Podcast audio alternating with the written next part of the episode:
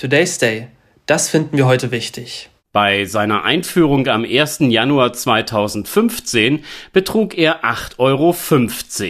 Seit 1. Oktober 2022 hat er eine Höhe von 12 Euro.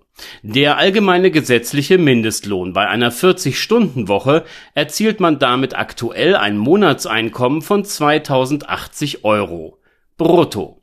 Nach Angaben des Deutschen Gewerkschaftsbundes hat sich seit der letzten außerordentlichen Anhebung durch die Bundesregierung die Verdienstsituation von 5,8 Millionen Arbeitnehmern verbessert.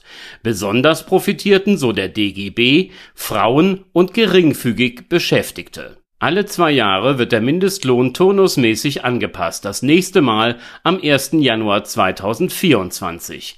Wie viel Euro es mehr gibt, das bestimmt eine unabhängige Kommission, die sich aus den Tarifpartnern zusammensetzt.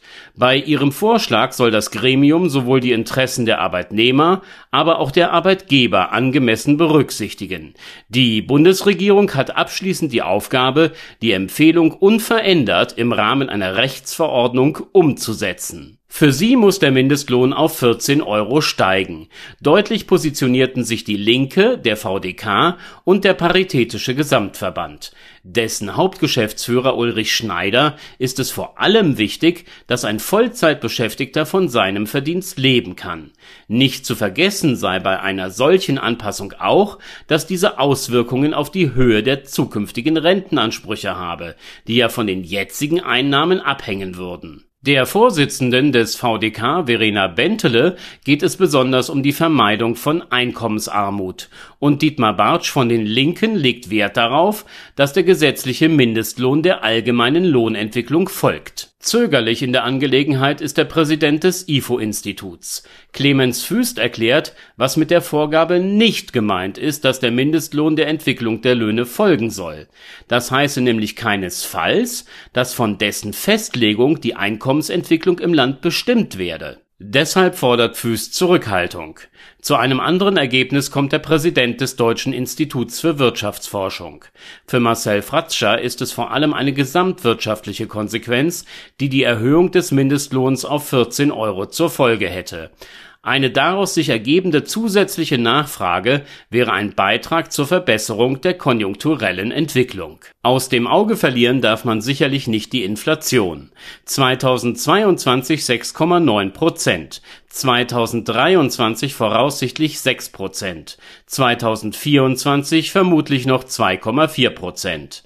Die Inflationsraten der genannten Jahre aufaddiert ergeben eine Summe von 15,3 Prozent. Wird der Mindestlohn nun von 12 auf 14 Euro angehoben, also um 16 Prozent, so kann man wohl kaum von viel mehr als einem Inflationsausgleich sprechen. Kassiererinnen, Mitarbeiter im Zustelldienst, Fahrer, Lageristen, Arbeitnehmer, die von der letzten Anhebung des Mindestlohns besonders profitierten. Sie sind viele Stunden am Tag in Berufen tätig, die anspruchsvoll sind, tragen Verantwortung, sorgen dafür, dass der Fluss der Waren in unserer Wirtschaft nicht zum Stillstand kommt.